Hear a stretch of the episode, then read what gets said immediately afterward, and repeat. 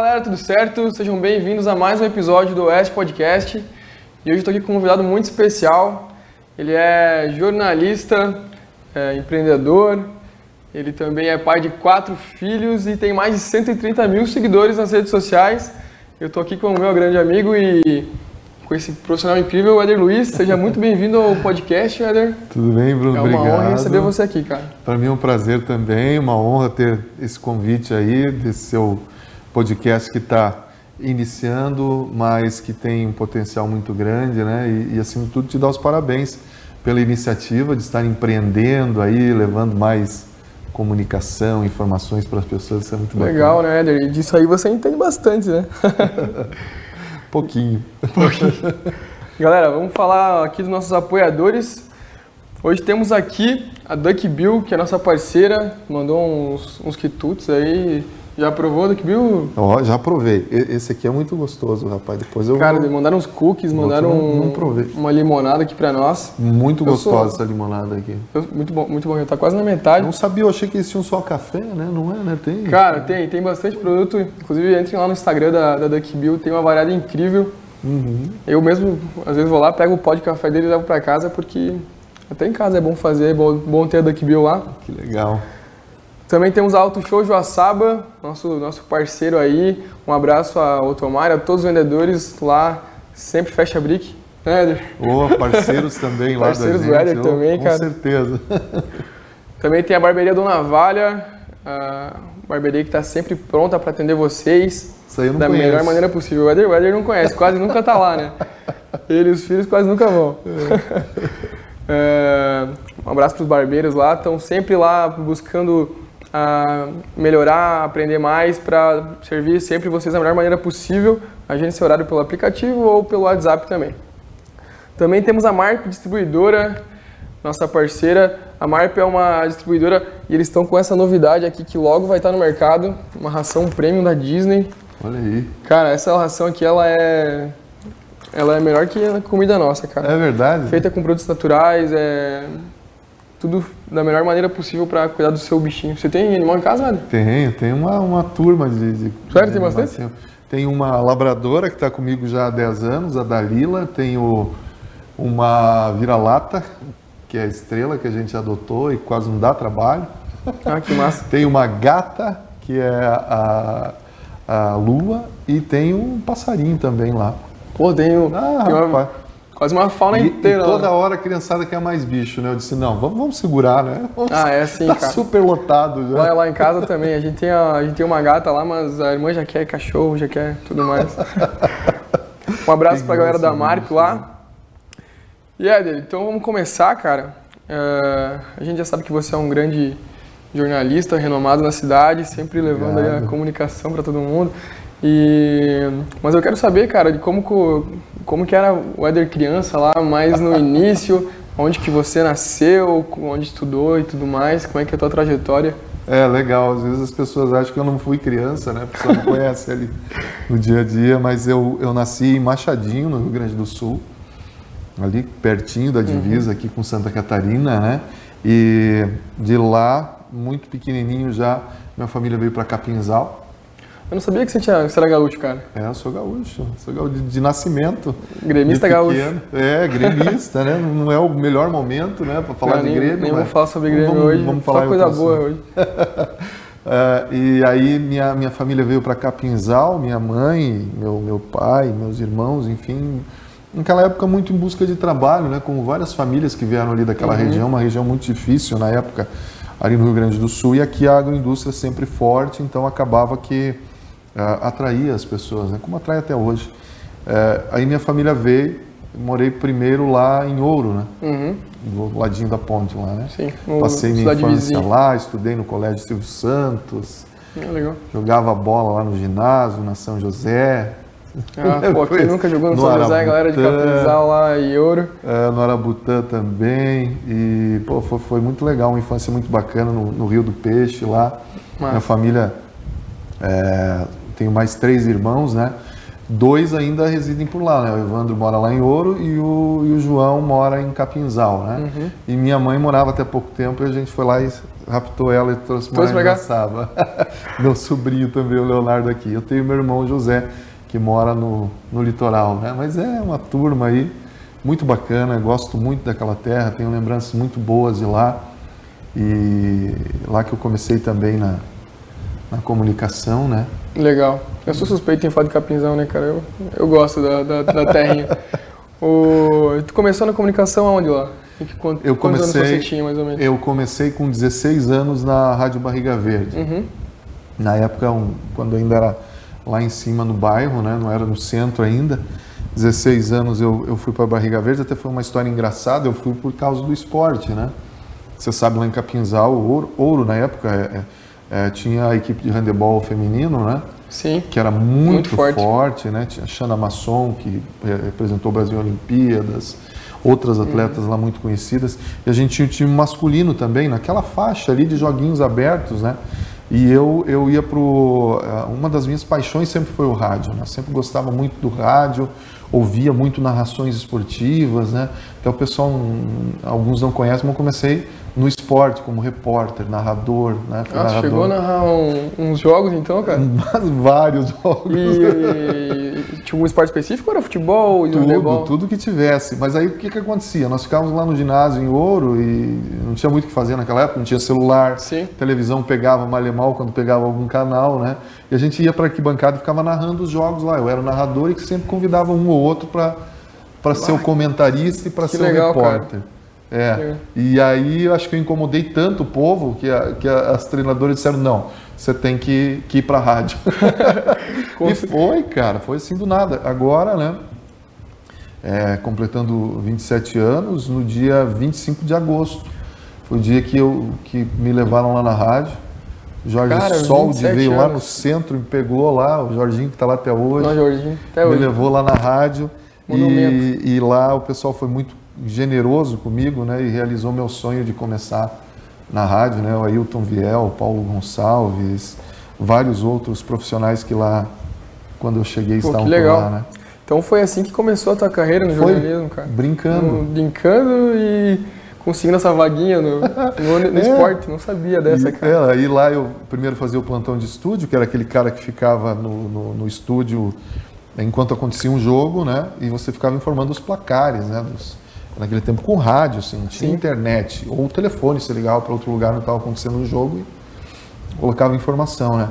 Aí depois eu fui, começamos, ah, na época Capinzal tinha o Arabutan, que era muito forte, né? Sim. Foi campeão estadual de amadores, tinha lá o futebol de salão e tinha o handebol. Então a gente narrava tudo isso. Eu e o Paulo a gente revezava. Uma hora narrava o jogo, outra ia para reportagem. E assim começou na brincadeira até eu ir para a Rádio Capinzal, daí, né? Ah, daí tu migrou pra outra rádio. Fui para outra rádio. E aí lá fiquei mais, mais um tempo. Depois tive uma passagem aqui pela Rádio Líder em Ervaldo Oeste. Voltei para Capinzal, né? E, e nesse tempo aí fui, fui aprendendo muita coisa no rádio. Que né? massa. E nesse meio tempo você não ficou só no esporte daí? Fiquei, é, eu ficava mais no esporte, claro, mas é, tinha programas é, de música também, né? Na verdade, assim, tudo que aparecia a gente fazia. Sim. Era um... É, tinha que fazer reportagem para o jornal, ia lá e fazia, tinha que apresentar um programa aqui, outro ali, fazia, né? Mas a gente era apaixonado pelo esporte mesmo, né? Jogos abertos, Uhum. futebol, todo final de semana você ia viajar com as delegações, fazer transmissão, né? Pô, é bom que tu vai aprendendo a- É. a lidar com o público, a fazer tudo que a tua, tua profissão necessita, né? Tem, e o improviso, né? Porque o narrador esportivo ele é aquele cara que está assistindo um jogo lá que é terrível e você tem que passar por ar uma empolgação. Porra. Não, sério, eu, eu, eu sou fã da narração de, de rádio, porque tu vê na TV, beleza, é um negócio da hora também, tem vários narradores que eu, que eu admiro, mas, cara, narração na rádio é um negócio que É, é outro nível, cara. é parece que tá loucura. sempre, a bola pode estar no meio do campo, parece que tá dando gol, ainda mais quando tu toca, porque é tudo no coração mesmo. É, é, a gente acompanho. se empolga, né? Eu te- te- teve algumas oportunidades que até narrei gol que não era, né? Eu imagino. E eh, eu, eu gosto muito da- do narrador da, da Rádio Gaúcha, cara. Ah, lá Mas não sei tem se é o Pedro, Ernesto, Pedro Ernesto. Acho que ele passa uma emoção, Tem mas tu tem algum também. narrador assim que você se espelhava lá no início? Tipo, Ah, eu, na verdade, assim, vários, né, que eu ouvi, o Pedro Ernesto, o Haroldo de Souza, que na época era narrador da Guaíba, tinha uma disputa grande entre as duas rádios ali, né, é, é, e, e com o tempo, assim, eu fui, claro, você se moldava alguma coisa a eles, narradores do eixo Rio-São Paulo, também fantásticos, é, o, o Osmar Santos, Ah, sim, Osmar né, Santos é incrível. o irmão dele também, o Odinei Edson, é, no Rio de Janeiro também narradores mais antigos. Cada escola de narração é diferente uma da outra, né? Você ouve um, jogo numa rádio do Rio Grande do Sul é um ritmo, uma forma.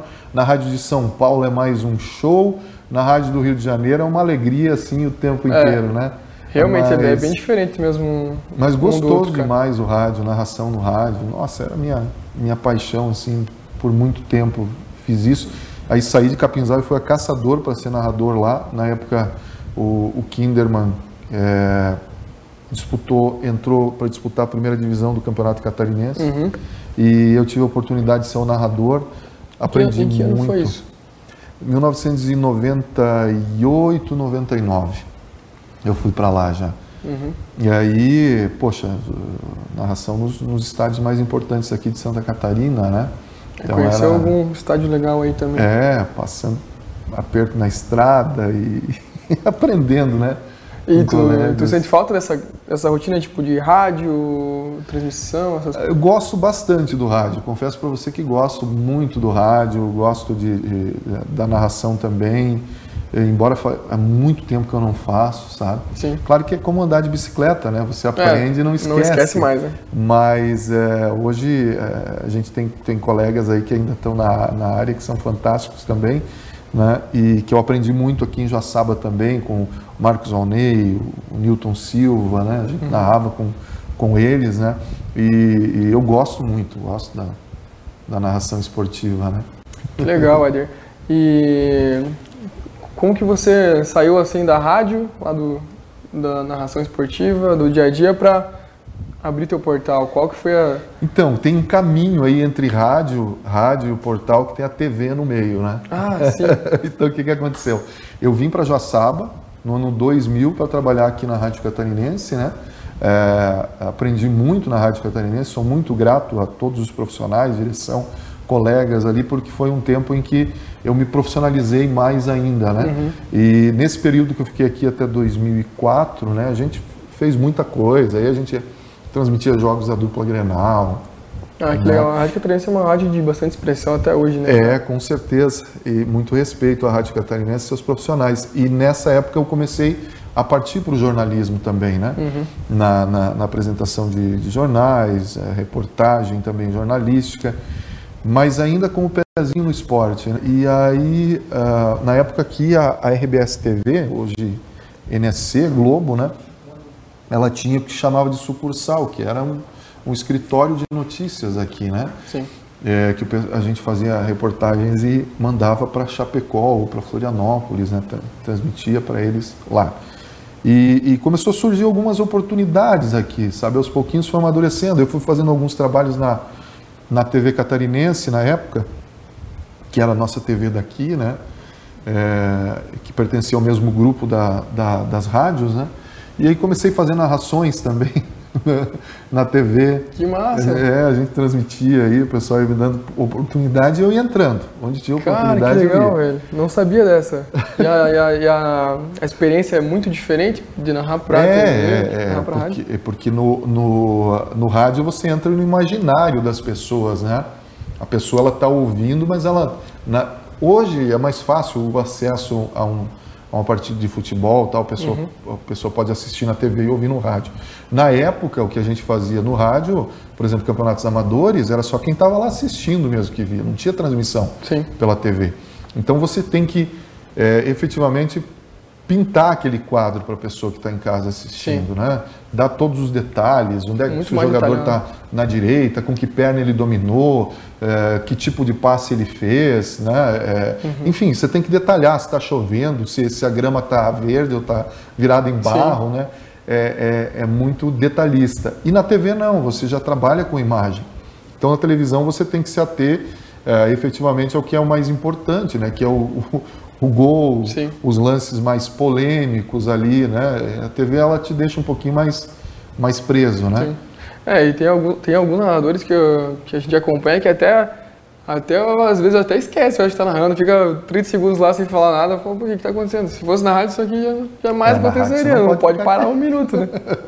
Ela- Na rádio você só respira quando o teu repórter entra para falar, né? É. Tem que ser um bom repórter, senão você passa a Cara, falando nisso, eu- eu tenho uma curiosidade pra saber o que, que passa na cabeça de um repórter antes da inserção, assim, por exemplo, pô, tu vai aparecer ao vivo pra fazer uma reportagem, Uhum. dá uma, dá uma pressãozinha, um nervosismo, que eu, às vezes tem, tem, muitos vídeos na internet de gente, de, de repórter que entra, se perde, fica nervoso, É, a- o que eu, eu posso falar por mim assim, essa bagagem aqui de rádio que eu tô falando, ela me deu muita tranquilidade.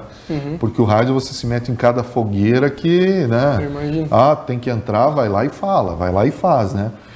E, e alguns profissionais eles não têm essa bagagem, então acaba que se assusta mesmo, né? Eu já, eu já passei por situações em que você está numa bancada de telejornal, você vai entrar e o teleprompter, né, que está passando lá o, o roteiro que você tem que falar da, da pau, né?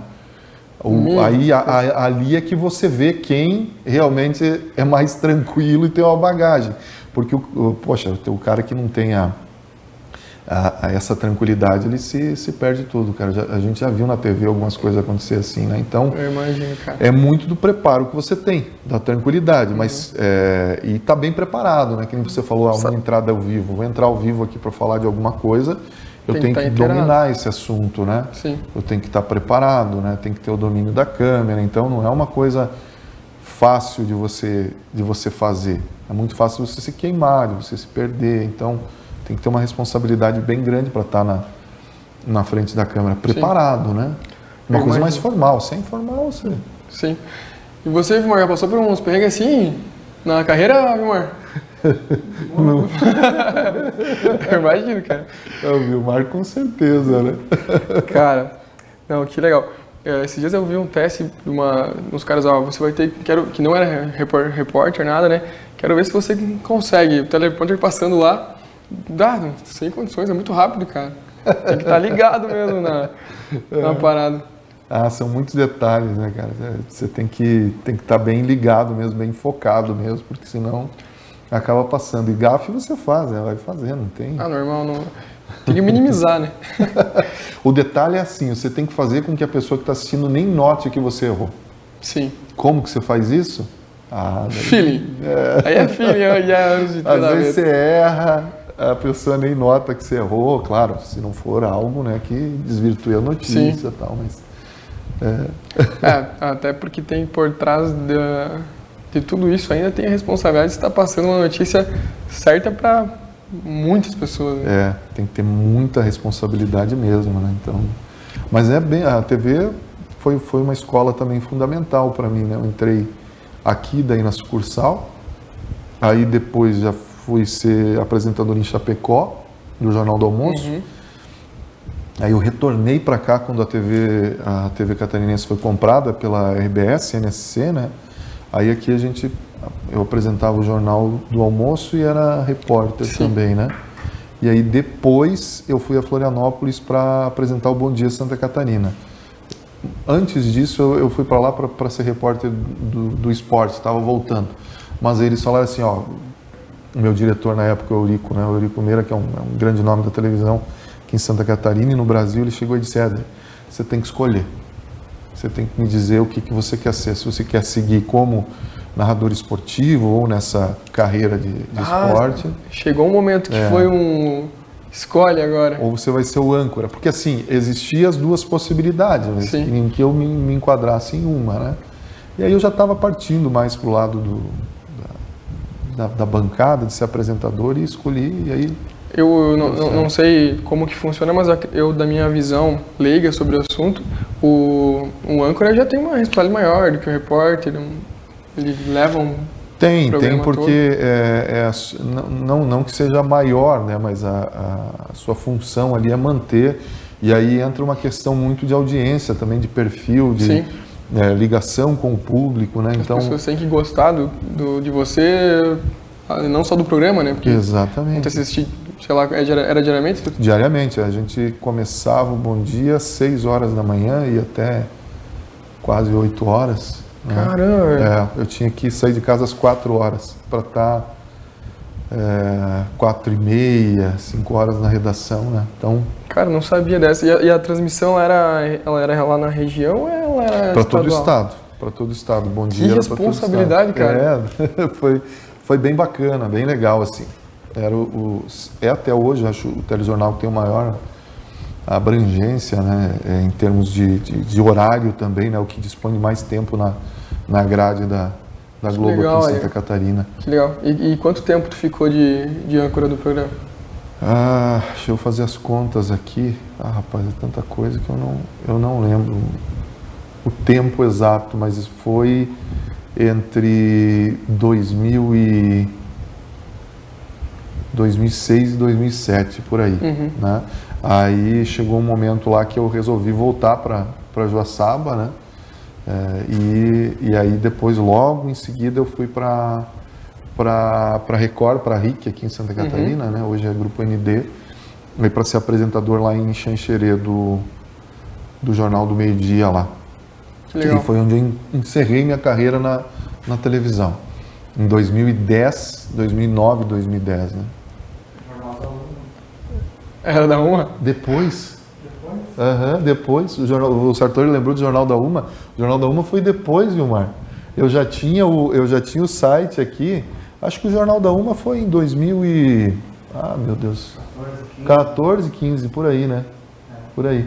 Foi, uma, foi a última vez que eu fui para a TV. Tá certo você? Não foi aquela vez que eu encerrei a carreira. Teve mais, um, ainda teve mais, mais uma chance para. É, o Jornal da Uma era feito aqui em Joaçaba, lá na VMS, né, com o Gilmar, foi bem bacana, a gente produzia ele aqui e transmitia para toda a região pelo pela RIC, né? Que é, legal, pela Record. Cara. É. Ah, é tanta coisa que a gente esquece, né? Mas também. E, nesse meio tempo tu ficou de Xanxerê até aqui, tu ah, ficou então, quando que eu, aconteceu? aí, né? É, aí é o que aconteceu. Em 2010, em 2009, na verdade, eu, eu já comecei a mexer com, com blog. Na época os blogs tinham uma, uma, é, uma, importância maior, mas ainda não tinha muita rede social, era Orkut, o Twitter estava engatinhando, Sim. sabe? Aí eu comecei, fiz um tempo, parei e aí disse, não, vou voltar para ver o que acontece. E aí comecei a colocar notícias, que é o que eu faço hoje, né? Lá em Xanxerê. E aquilo começou a ter uma proporção muito legal, muito grande, sabe? E eu comecei a perceber que as pessoas naquela época precisavam desse tipo de conteúdo local, informação uhum. local, e enxerguei ali uma possibilidade de, de eu abrir o meu negócio, né? Essa transição ainda das redes sociais ainda é, pro, 2010, blogs. O, o Facebook estava começando também a, a ter algum alguma penetração, mas era o Twitter mais, né? Ah, teve uma visão muito legal, cara, muito uh, precipitada ainda. É, foi assim, quando eu vim para cá, final de 2010, é, coloquei em dezembro o site no ar, né? E ali, quando começou 2011, o Facebook estourou. E aí eu já estava colocado ali, já estava já tava bem, né? E com um portal de notícias daí já mais simples, né? Do que eu tenho uhum. hoje, mas já produzindo conteúdo específico para a internet e foi. Se você for analisar, né, é, é, foi, foi pioneirismo, felizmente, né? Foi aquela coisa de enxergar a oportunidade e dizer, pô, é aqui que eu vou me colocar. Enxergou a oportunidade e estava pronto para ela também, né? Porque com toda essa experiência que tu, que tu levou na bagagem de todos os programas e rádio e TV, estava pronto já para é, pegar esse... Era um mundo diferente, né, Bruno? Porque na época a gente não trabalhava muito com vídeo. Sim. O YouTube estava começando também, né? Então era mais conteúdo mesmo, foto. Você nem tinha muito onde subir os vídeos na época, é. né? Mais um linkzinho do site. É, e aí, e aí fui acompanhando esse desenvolvimento, né? O começo foi bem difícil, assim, né? Porque uh, a mídia tradicional ainda era a que mandava, né? Sim. É, não existia uma outra opção que fosse o digital. Existia nos grandes centros, existiam os grandes portais. Aqui era muito, muito pequeno ainda, né? Muito é. limitado. E aí, como é que você vai trabalhar com o teu, com o teu anunciante, né? Que a gente vive de, dos de anunciantes, sim. né? É, as pessoas não sabiam. Ah, mas eu anuncio em rádio, eu anuncio em TV, não vou anunciar lá. Então, foi uma aposta, foi trabalhando, foi mostrando que aquilo ali tinha relevância, pegando espaços e lacunas que estavam abertas aqui na, na comunidade e na região, atuando num jornalismo mais comunitário, um jornalismo muitas vezes mais crítico, uhum. mais presente na vida das pessoas, né? E isso começou a ir dando esse resultado que foi engajando, né? Que, que as pessoas foram, opa, peraí, quero ver notícia, tá lá no, no Eder Luiz, ah, passou a sirene aqui, vamos ver o que aconteceu. Na época era isso, era o barulho, a gente ia atrás, né? Não era todo mundo que tinha um smartphone também com internet, 4G. Sim. Como acontece hoje para te mandar uma foto, para te mandar um vídeo. Rapidamente você tinha que fazer a correria mesmo, né? Tinha que ir na correria. Uh, essa era uma pergunta que eu já queria te perguntar. Uh, quais foram as dificuldades que você, as, as, principais pelo menos, que você viu nessa transição do, de começar no Facebook, ver que uh, os vídeos aumentaram, as visualizações, passou para o Instagram que já, nossa, o Instagram já é uma coisa que já estava tá passando no Facebook e também o, o agora o YouTube também. Uhum. Queria saber quais foram as principais dificuldades nessa mudança que foi não foi uma coisa que foi devagarinho, né? Foi é, muito rápido. É, hoje as, as redes estão aí todas consolidadas, todas fortes, né? Mas na época lá acontecia um pouquinho mais lento, né? Então, a primeira coisa que aconteceu foi o site você transformar a tua linguagem que era de televisão, de rádio, para uma linguagem de um veículo de comunicação que era texto, né? quando tinha uma foto.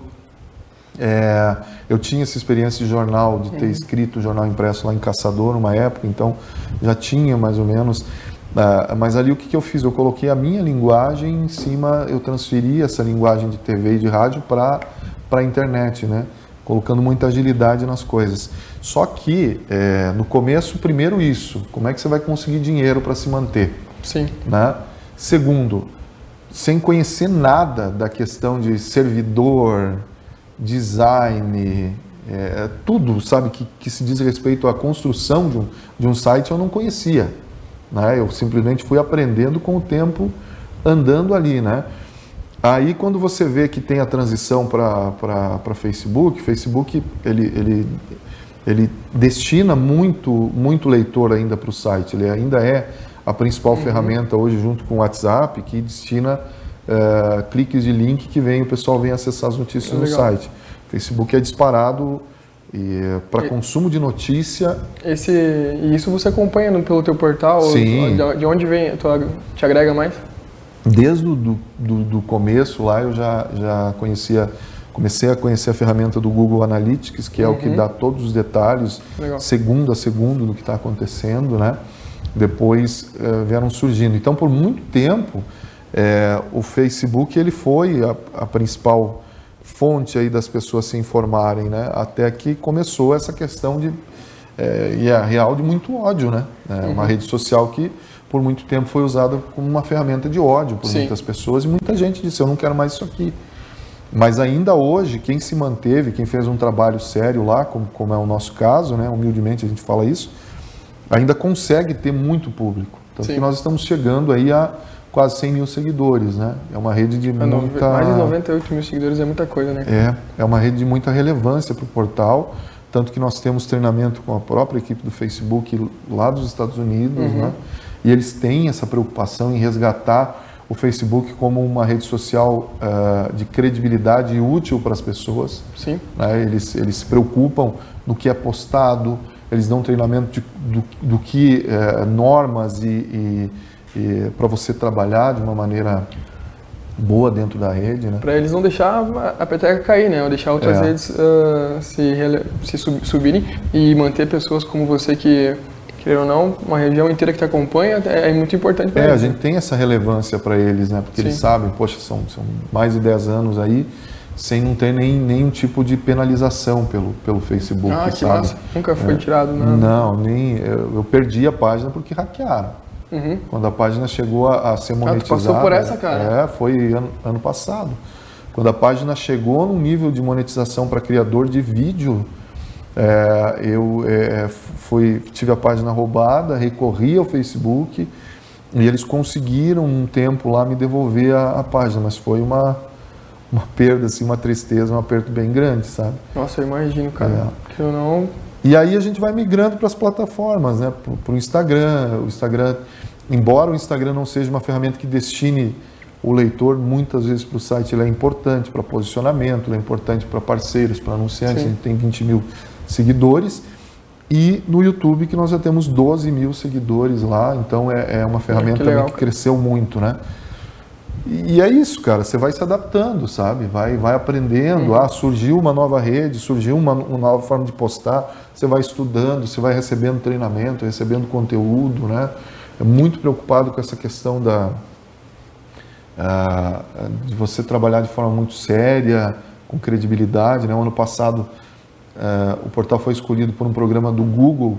Uh, foram, se não me engano, menos de 20 empresas no mundo de comunicação, de pequeno e médio e grande porte, que foram escolhidas para receber que um aporte hora, do Google, aporte financeiro e um aporte de treinamento também do, do Google, que permanece até hoje. Que, que massa. Que é a Google's, Google News Initiative, que é a, a iniciativa de jornalismo global do Google para apoiar uhum. né, portais de notícia que, que trabalham com seriedade. E tu, e tu sabe quais foram os critérios que eles chegaram até ti? A relevância, na verdade, assim, é, ele estava aberto isso para o mundo inteiro, mundo né? Todo, né? É, eu recebi o convite para participar e a gente colocou, foi bem na época da pandemia, a gente colocou a relevância do, do portal em não disseminar notícias falsas, em colocar conteúdo informativo.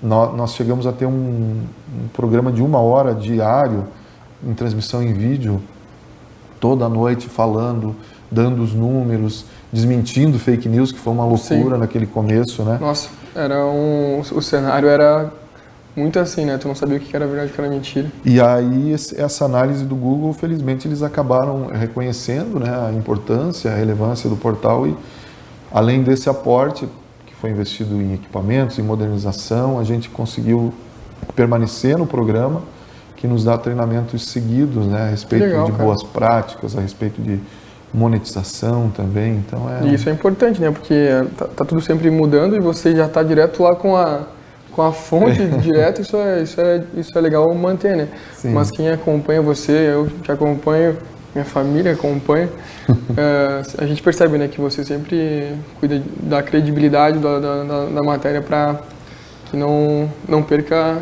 é, isso, né? Porque... Tem que ter responsabilidade é, que aí vai te dar essa credibilidade e mais do que isso, é, saber que você está numa, numa comunidade aqui que todos os dias você é visto na rua. Sim. Esse é o meu negócio.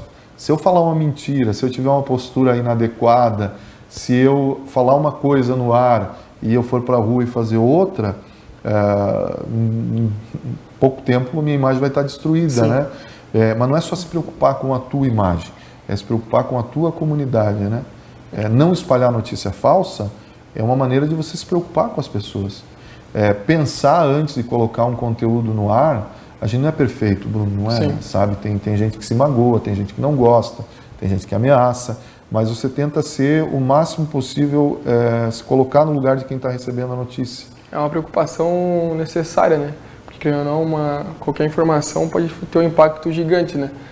Uh, uma, uma, pergunta que eu queria te fazer também é Sim. é que, com o alcance que você tem hoje, queria saber se você tem haters, que uh, hoje na internet é o que mais tem com pessoas que têm relevância, tanto para pessoas que fazem uma coisa ruim, quanto pessoas que fazem que têm um trabalho legal. Sim. Queria saber se você tem haters e como que você lida com eles, se você realmente se preocupa ou eu tenho, tenta não ler. É, eu tenho, é, eu assim, eu, eu leio não leio sempre, porque é muita coisa que acaba surgindo, né? mas quando uhum. tem alguma postagem lá que, que dá muita repercussão e que eu vejo, eu vou lá e olho o que, que, o que, que as pessoas estão falando. Né? E é, às vezes eu respondo algumas coisas, mas com muita educação, né? não para continuar debate, para continuar discutindo. Alguns dias atrás teve uma, uma situação muito desagradável aqui, que nós perdemos uma pessoa da comunidade, né? E a gente está no Setembro Amarelo, então é, a gente está fazendo uma série de uhum. lives aí toda quinta-feira falando com o pessoal do CAPS aqui sobre suicídio.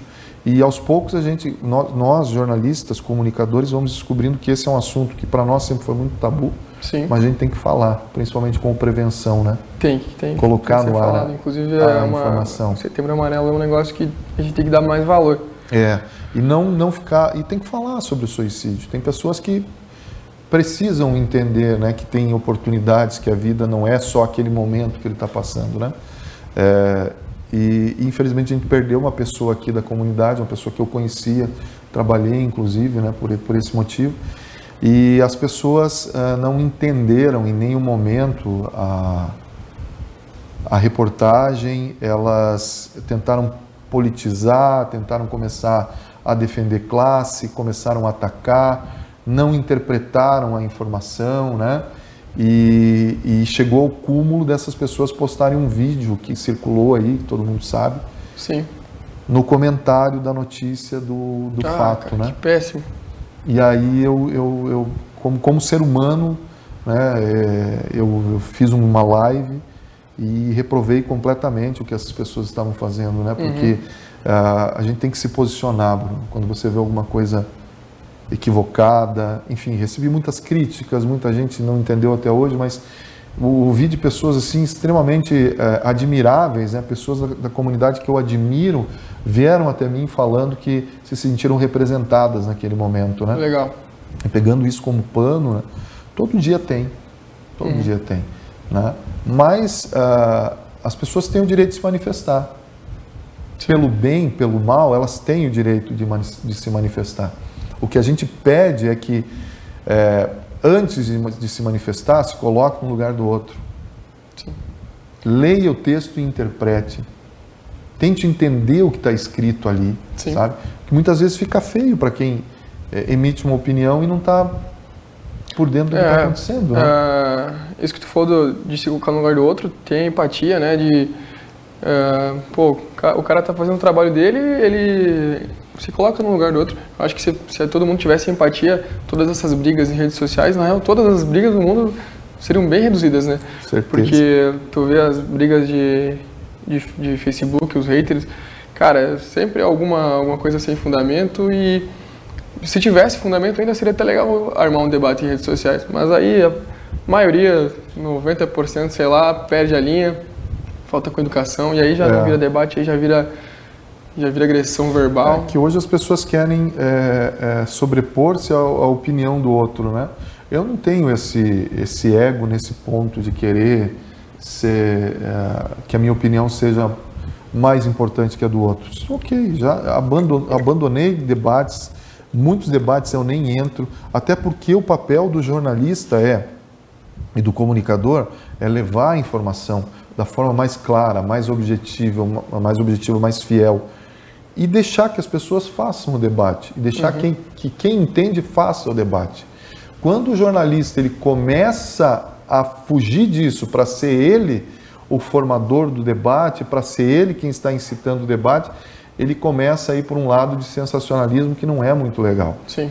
Então eu sou dessa linha, de colocar os fatos. E quem de, de direito ou de conhecimento quiser discutir, que discuta. É isso que a gente está fazendo ali. Mas Sim. tem gente que não entende, né? É, e aí é, é, aquela, aquele absurdo que a gente está vendo. Ah, porque você defende esse, ah, porque você defende aquele. Se você é. não colocou, é porque você é daquele. Se você colocou, a gente tá num... é porque você é do outro. A gente está num cenário que é, é, é, tudo um ou outro, cara. Cara, e não, eu, é, vou, não eu vou te assim, falar, né? Bruno, como jornalista, assim, ó, eu já passei por, poxa, por, por governos vamos falar do que tem aí, né? Já passei por um e por outro. Uhum. E é igual. É isso aí. É igual. E ainda a gente é, tem... É, o, não digo dos governos, estou falando disso, cada um. Estou falando de apoiadores. Sim. Na época do outro governo, a gente não podia chegar numa manifestação que eles vinham para cima da gente dizendo que jornalista é bandido, que jornalista é vendido, que é imprensa marrom e fomos ameaçados até de apanhar.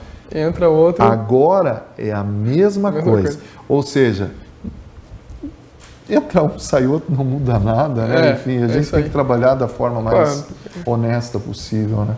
E para vocês que são comunicadores, essa questão política e outras acho que religiosa nem tanto, mas política é uma coisa que deve ser Ah, mas cômodo... já teve religiosa, já teve já. política, já teve, já teve geada, já brigaram comigo por causa de uma foto de um cavalo. Meu Deus, a galera, cara, olha. A galera gosta de dar uma incomodada, né? Gosta. É. O, o Éder, mudando de assunto agora, cara, você trabalha com, com alguns assuntos que são, na real, tudo que entra no portal, porque é um fato fora da curva, né? Que é alguma coisa que tem que ser noticiada, então eu queria saber se você, como você está lidando com esses fatos extremos, assim, se alguns fatos já te comoveram e como que você fez para lidar essa, com essa comoção, passar a matéria da melhor maneira possível?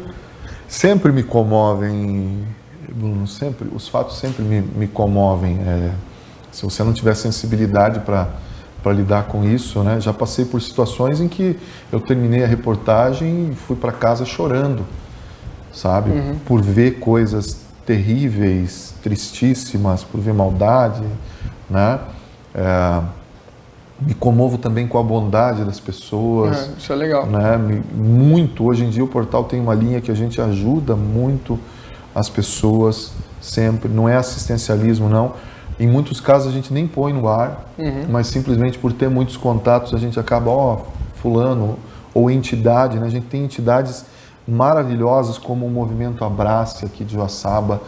Tem o Antônio, que eu não lembro agora o nome da, da, da iniciativa dele, é, mas eles reformam móveis que são doados e entregam para famílias que precisam. Ah, que legal, cara. O movimento Abraça arrecada alimentos e entrega para as pessoas. Então, muitas vezes a gente nem leva ao ar esse tipo de coisa. A pessoa chama no WhatsApp, ah, estão passando por dificuldade e tal, ó, já entra em contato lá com a Eliette do Movimento Abrace, ou com Dindos do Bem, ou com o Centro Espírita também, que já ajudou muito, Sim. sabe?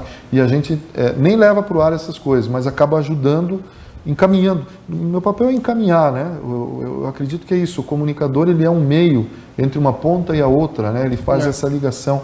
É, então, há um tempo atrás me, me, me, me, deixava triste a maldade, não que não me deixe, mas com o tempo você vai criando uma casca para isso e percebendo que aquilo ali não vai deixar de acontecer, uhum. né? Mas uh, então como é que eu posso ajudar o outro lado para que as coisas boas aconteçam, né? E me comove muito esse tipo de coisa, poder ajudar as pessoas é, depois é, acabam comentando, nos agradecendo Legal. e eu tenho uma equipe lá, né? Então a gente fica feliz em poder levar isso para as pessoas. Então me comove sim, sempre, todos os dias, né? Todos uhum. os fatos acabam. É, só quem já fez um, um bem assim para alguma comunidade, para uma família, sabe quão recompensador é, né? E tem várias, uh, várias associações que sempre estão buscando ajudar e... É, eu falei só, só dessa, mas a gente é, mas tem, tem diversas. Organizações ligadas ao bem-estar animal, tem pessoas uh, anônimas que muitas vezes ajudam, né? É, alguns dias a gente colocou lá sobre as famílias em Campos Novos estavam precisando de, de e até foi o, o Antônio né, que acabou repassando nem chega para gente. A gente coloca e essas é entidades é colocar, acabam recebendo. É né? legal colocar para divulgar, porque tem pessoas que, muita gente que quer ajudar, não sabe nem como ajudar, né? É. Então tem, tem esses movimentos aí, né? Legal. Mas isso hoje para mim, Bruno, é a coisa mais gratificante da, da minha profissão, sabe? Contar coisas boas, histórias boas e é, poder ajudar de alguma maneira as pessoas, né? Ah, legal, olha. Tem sentido, né? Legal mesmo. Já dá um valor a mais no, no, no projeto, na, né? na história. E a gente tá falando de comoção ali. Tem alguma matéria que mais te comoveu, tanto triste quanto feliz, assim? Rapaz, é tanta coisa, sabe? Que. É. Eu costumo reunir em grupos, assim, sabe? Eu não sou um cara de uma memória muito boa. E eu guardo, guardo as coisas boas, claro que, que aconteceram, né? Essas campanhas uhum. que a gente faz para ajudar as pessoas. É, isso é, é, fantástico, é maravilhoso, né? E depois essas pessoas vêm nos agradecer e, e, já enche o coração da gente. Não que seja necessário, não é Sim. isso. Eu não trabalho por agradecimento, não, não é isso, né? Mas enche o coração da gente saber que você uhum. fez o bem, né? E fatos tristes também, né? Que a gente já, já cobriu aí, as, a enchente, deslizamentos que deu lá no Vale do Itajaí e na região de Florianópolis. Uhum. A gente esteve lá vendo toda aquela situação, né? É, felizmente hoje diminuiu em muito assim. Eu falo isso experiência própria, o número de acidentes de trânsito que fatais aqui na nossa, na nossa região, porque quando eu comecei o portal era direto, né? Toda semana, cara. Então você ia lá, você eu via também. conhecidos, sabe? Via pessoas lá perdendo a vida, via tristeza. Então isso também machuca, sabe? É, e, enfim, são coleções de coisas que vão acontecendo assim, que vão, vão te deixando. Sim. Você vai levando para a vida, né? E, e dessas matérias todas, eh, qual, teve alguma que teve. Qual que foi que teve mais repercussão no teu portal ou no Facebook, YouTube? Teve alguma que teve. Que você falou, cara, agora. Tem, tem, tem uma vez, não sei se o pessoal vai lembrar, mas teve uma vez, dá para procurar no YouTube, tem duas coisas no YouTube que são muito legais. Uma que foi um, um caminhão que quebrou, quebrou, quebrado, rachou na minha uhum. frente. Nós estávamos fazendo uma matéria lá em Xanxerê, isso aí tem sei lá quantos milhões de exibições no YouTube. Isso que volta e meia me manda. É você aqui? Sim. É um outro canal que está repostando. Né? Eu estava fazendo uma matéria lá na BR, ainda quando não era duplicado lá em Xanxerê, tinha aquelas tartarugas no eixo da pista, né? Uhum. E os caminhões passavam e tremia e tinha uma casa em cima do morro que estava rachando as paredes, né? E a gente foi lá e entrevistou a senhora, estava fazendo a matéria. Ah, eu fui cobrir a casa. É, e eu estava do outro lado da rua, o meu cinegrafista, que era o Maicon, estava lá, eu do outro lado da rua, com o microfone sem fio, né? E aí eu falava, Maicon, vamos fazer o seguinte, vamos esperar um caminhão passar para a gente mostrar o que acontece, né? Aí eu falava, e toda vez que um caminhão passa por aqui, a casa que está lá em cima treme. E veio um caminhão, cara, e o caminhão carregado com bobina de aço, e o, e o motorista freou, cara, aquelas bobinas Caramba! Quebraram o caminhão na frente da câmera. E pegou? Sabe? Pegou na hora, tá lá no YouTube pra todo mundo ver. Cara, que massa! Rachou aquele negócio no meio, sabe? Foi uma loucura aquilo, Meu, cara. Se eu, se eu conseguir achar, eu, eu vou colocar no vídeo rapidinho aqui pra você ver. A instalação desses redutores de velocidade aqui na BR-282, local que fica a cerca de 100 metros da casa, teria causado todo o problema. Segundo Dona Lourdes, cada vez que um caminhão pesado passa por aqui, a casa lá em cima treme.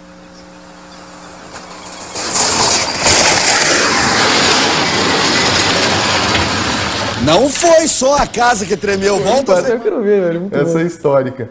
Aí teve uma já na época do site aqui, que foi uma sacada da Ali na época, minha repórter Alessandra de Barros, que deu um vendaval, cara ali no, uh, na, na frente onde hoje é, na frente do, do, do Bavi ali, sabe? Uhum. Tem o prédio ali, não lembro o nome do prédio. O pessoal estava ah, construindo aquele prédio. Né? Sei qual é, sei qual é. E deu um vendaval, cara, e, uma, e, uma, e um banheiro químico saiu voando. E o cara filmou. O guri filmou. E aí a gente postou e colocamos lá, ó, se alguém souber quem é o autor dessas imagens, ele ficou até bravo comigo na época. Ele disse, ó, você tá ganhando dinheiro em cima do meu vídeo. Eu disse, cara, não tô ganhando nada. não tô ganhando nada. aí fui lá no outro dia, entrevistei ele. Cara, CNN, Globo, pô, pô que... rodou o mundo aquele vídeo daquele... Pipi móvel voando. Eu acho que isso aí eu até ouvi, cara. Isso aí eu até ouvi, acho. Pô, aquele vendaval foi, foi feio, né, cara? Foi, cara. Pô, não, eu não tinha visto daqueles na. E fora outras cidade, né? coisas, né? sabe, que, que aconteceram. Recentemente, agora, né? A gente teve aquela cobertura tristíssima lá em Saudades, né? Que até eu fui, fui, fui convidado pela equipe do Brasil Urgente para estar tá lá, né? Na tragédia Sim. lá na creche, né? E, e fiz umas entradas para o Datena. E ah, naquele dia o portal bateu 90 mil visualizações, naquele dia, sabe? Nossa, Foi um dia assim que pesou bastante o servidor lá e, e bem recente agora, então foi um recorde assim, 90 uh, eh, visitas, 90 mil visitas, mas passou de 150 mil exibições de páginas, né, que é uma Sim. coisa que separa a outra. Mês passado, agora a gente chegou a ter 3 mil leitores simultâneos também. Na hora? Na hora, que Caramba. aí tive que recorrer ao suporte lá para dar um gás, porque senão o portal ia, ia cair, né? Massa. E, mas assim, bem, bem bacana uh, o resultado. Não é, não estou falando do, do, que a gente viveu lá em Saudades, né? Que foi algo Sim. devastador, né? E essa é, foi, foi um dos momentos assim mais difíceis de trabalhar. Eu imagino, cara, né? foi um momento que todo mundo que soube da, uhum. da matéria se sensibilizou, né? Eu, inclusive, acompanhei toda por, por, por teu portal. Mas Ô Edir, você hoje tem esse portal estruturado, tu tem clientes que acreditam no teu trabalho, vejo sempre o portal cheio de anunciantes, né? Graças a Deus. Uh, e eu queria saber se você, como profissional, pessoa, tu tem alguma ambição ainda de uh, quero chegar, tu tem algum sonho, quero crescer mais ou... Ah, eu tenho sempre, sempre tenho sonhos, né? A Andressa, minha esposa, Aliás, ela foi fundamental nessa história do portal, né? Hoje ela foi seguir o, o caminho solo dela como profissional, né? Mas ainda me ajuda. Mas ela passou ali 10 anos me, me auxiliando na parte financeira, administrativa do, do portal. O Hoje, toque feminino do, É. do portal, que é ela é importante. conselheira tutelar, né? Legal. e ela foi fundamental sempre e a Andressa sempre viu eu sonhando muito, né? Sempre foi também uma parte realista minha e graças a isso eu consegui também ir me moldando e trabalhando. Mas eu tenho, tenho sonhos sim. É, é, felizmente com o portal hoje a gente conseguiu consolidar ele, né? É, em breve a gente vai trazer novidades no portal e, e na produção de conteúdo também. Ah, legal, né? cara. E porque tem que ir se moldando, tem que ir crescendo, né? Nesse, nesse aspecto. É, e há pouco tempo quase quase realizei o sonho de, de estar numa emissora nacional de televisão, que eu tive um convite depois do, de participar do Brasil Urgente, eu tive um convite para ir para São Paulo na, na Band, no, no Datena, né? Ah, que legal, cara. É, mas aí disse, não, Tinha que largar alguma coisa É, que pra largar. abraçar esse sonho, né? eu ia ter que largar para e aí não, não foi o momento assim, né? Era o momento de ir lá, de conhecer, mas vamos, vamos, vamos esperar porque tudo no tempo de Deus, né? Não é no nosso Sim, tempo, legal. né? Mas, pessoal, então aguardem que logo tem notícias lá no portal do Éder, mais conteúdo. E legal. O Éder, hoje à tarde, no meu Instagram, eu coloquei, no Instagram do, do, do podcast, eu coloquei uma caixinha de perguntas e falei, o que, que vocês querem saber do Éder? E eu tive algumas perguntas diversas ali, eu separei duas para pedir para ti. Uma é do William Costa, personal, vai ser um entrevistado aqui do podcast. Ele pediu sobre mídia e fake news, como é ser jorna- jornalista em uma era tão polarizada. É isso aí, é, William, um abraço para você. Obrigado pela pergunta, por acompanhar. É, é um desafio muito grande todos os dias, né? Porque é, justamente por ter passado por todas essas fases, né? Por, por todo esse caminho no, no jornalismo, você vê hoje uma situação completamente diferente, né? Que é, você tem que ter muita, tem que ser muito centrado, tem que ter muita tranquilidade, tem que ter muita bagagem para você não entrar em discussão. Na questão das fake news, eh, você tem que checar fatos, rechecar, conversar com a fonte de novo. Você tem que estar cada vez mais próximo das fontes, né? Hoje tem mui- muitos eh, veículos de comunicação, o- coisa que antes não tinha. Você tinha lá a tua fonte. Hoje você tem fontes eh, que são confiáveis, tem fontes que não dá para confiar. Então você tem que ter um filtro muito grande para isso, sabe? E mesmo isso não nos impede de cometer eh, erros às vezes, sabe? Mas eu, te, eu e a- minha equipe a gente tem essa tranquilidade de quando erramos, a, assumirmos, sabe?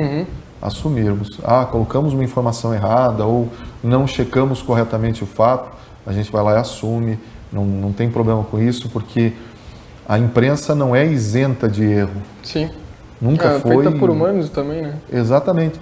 Então é um desafio muito grande é, nesse período trabalhar com, com, com esse tipo de, de situação, mas que eu acho que vai ser uma bagagem, um amadurecimento muito grande para todos nós. Legal. Ó, outra pergunta que eu recebi aqui foi do João Sartori. Éder, quem foi a sua inspira- inspiração para começar o seu trabalho? Meu senhor amado. Aí eu vou ter que puxar um caminhão de gente aí, né? É, eu sou, eu, eu brinco que eu sou uma, uma mistura de várias, várias pessoas, algumas que eu conheci, outras que eu nem cheguei perto, mas que me moldei a- ao tempo, ao, ao tempo em que fui, fui aprendendo, né? É, além desses narradores que a gente falou lá no começo, né? Eu fui aprendendo muito com os profissionais que eu, que eu trabalhava, que eu sentava do lado. Então, em cada lugar que eu fui, tinha um profissional que eu, que eu me espelhava, que eu admirava. E desse profissional eu tentava extrair o, o melhor, né? Uma esponja, né? Para É. sempre ficar absorvendo. Então eu, é, poxa, tive, tive profissionais fantásticos que trabalhei ao lado, né? O Mário Mota, uma pessoa de um coração maravilhoso, um profissional incrível, né? É, Alaine Valgas lá em, em Ah, Florianópolis, legal. Ela né? eu acho uma pessoa incrível, cara. E aí, na, na época que eu estava lá, comentaristas fantásticos que tinham lá na, na RBS, né? É, aqui na região, né, gente- muitos profissionais, todos que eu trabalhei, é, esses que eu citei antes e outros que eu consegui ir colhendo um pouquinho de cada um e admirando profissionais em nível nacional também, olhando e vendo, né? Mas as minhas ah, as minhas inspirações elas vieram muito também da de pessoas da minha família para construir o que eu sou, sabe? Legal. pai, mãe, irmãos, vô, vó, tios, eh, porque muito mais do que o talento para ser comunicador, tem uma, tem uma série de. eh, Aspectos que formam o caráter que- também, né? Exatamente, exatamente isso, mano, muito bem colocado. É, eu acho que o profissional de comunicação ele tem que ter um caráter muito forte. Uhum. E isso você constrói lá no seu berço, sabe, na sua família.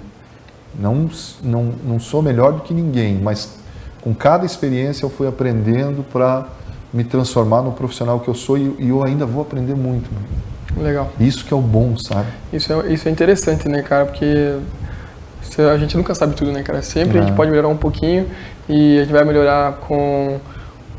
Sempre tendo lá das pessoas que. A gente falou no, podcast com a Jéssica, sempre estar perto de pessoas que te puxam pra cima e pessoas que você possa puxar também, que aí sempre vai estar pensando na E você frente, sabe o que, né? o que é mais louco nisso tudo, cara? Ter passado por, por essas fases da comunicação, né? Uhum. Pô, quando, eu, quando eu era menininho lá atrás, eu admirava o Cid Moreira, cara. Pô, também, né, cara? Sérgio Chapelin, esses caras, pô, era legal ver eles lá na televisão. né? Aí depois veio Boris Casoy, William Bonner, é, cara, e foi se transformando esse, a comunicação no rádio eram eram alguns, depois se transformaram para outros, era um estilo de rádio, daí trabalhando lá em Florianópolis você tinha a CBN, que era só notícia, sabe? Então, é, é, é, não consigo dizer um, porque foi É muita coisa, gente, muitas cara. vertentes, né, que foi sugando. né? É, e é tão bom isso, sabe? Você saber que viu tanta gente boa, tanta gente legal, algumas pessoas que hum, já nos deixaram, né? E isso é da vida, Sim. né?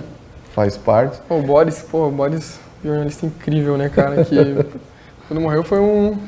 Todos que estão bad, aí, né? né? Todos que estão aí são, são, são maravilhosos, né? O meu respeito a, a todos, né? E não, não vou citar mais nomes aí para não ser injusto, né? Legal, legal. Éder, já Acho quase deu nossa, bastante, nossa né? uma hora aí. É, muito obrigado pelo convite. Quero agradecer, foi um bate-papo muito legal. Eu até admiro, sou, sou acompa- acompanho demais. O Éder, pô, que é meu amigo, tá sempre na barbearia lá. Máximo respeito e quero receber você de novo aqui no podcast. Gostaria de agradecer também aos meus apoiadores e também, se você tem interesse em apoiar o podcast, entre em contato com a gente ali no- nas mídias sociais, que todo apoio é bem-vindo para esse projeto. E, e é isso aí. Ah, galera, essa coisa de blogueiro do, do youtuber, se inscreve no canal, ativa o sininho ali, que toda vez que postar o vídeo vocês já vão receber. E siga lá o West Podcast, siga o Eder Luiz nas redes sociais também, que ele está sempre postando conteúdo de credibilidade, né? Novamente, muito obrigado, Eder. Foi uma, uma te receber aqui, cara. Da mesma forma. Obrigado a você, obrigado às pessoas que tiveram a paciência. Vocês chegaram até aqui, né? Chegaram, né? Você chegou, você chegou até aqui e gostou.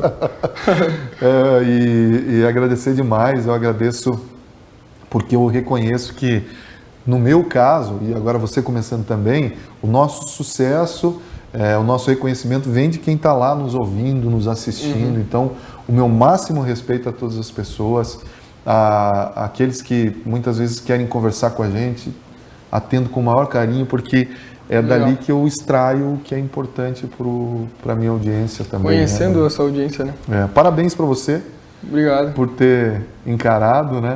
Legal, legal. Siga aí. Espero que vocês gostem, né, galera? Muito obrigado e até o próximo episódio. Valeu. Valeu. Até mais.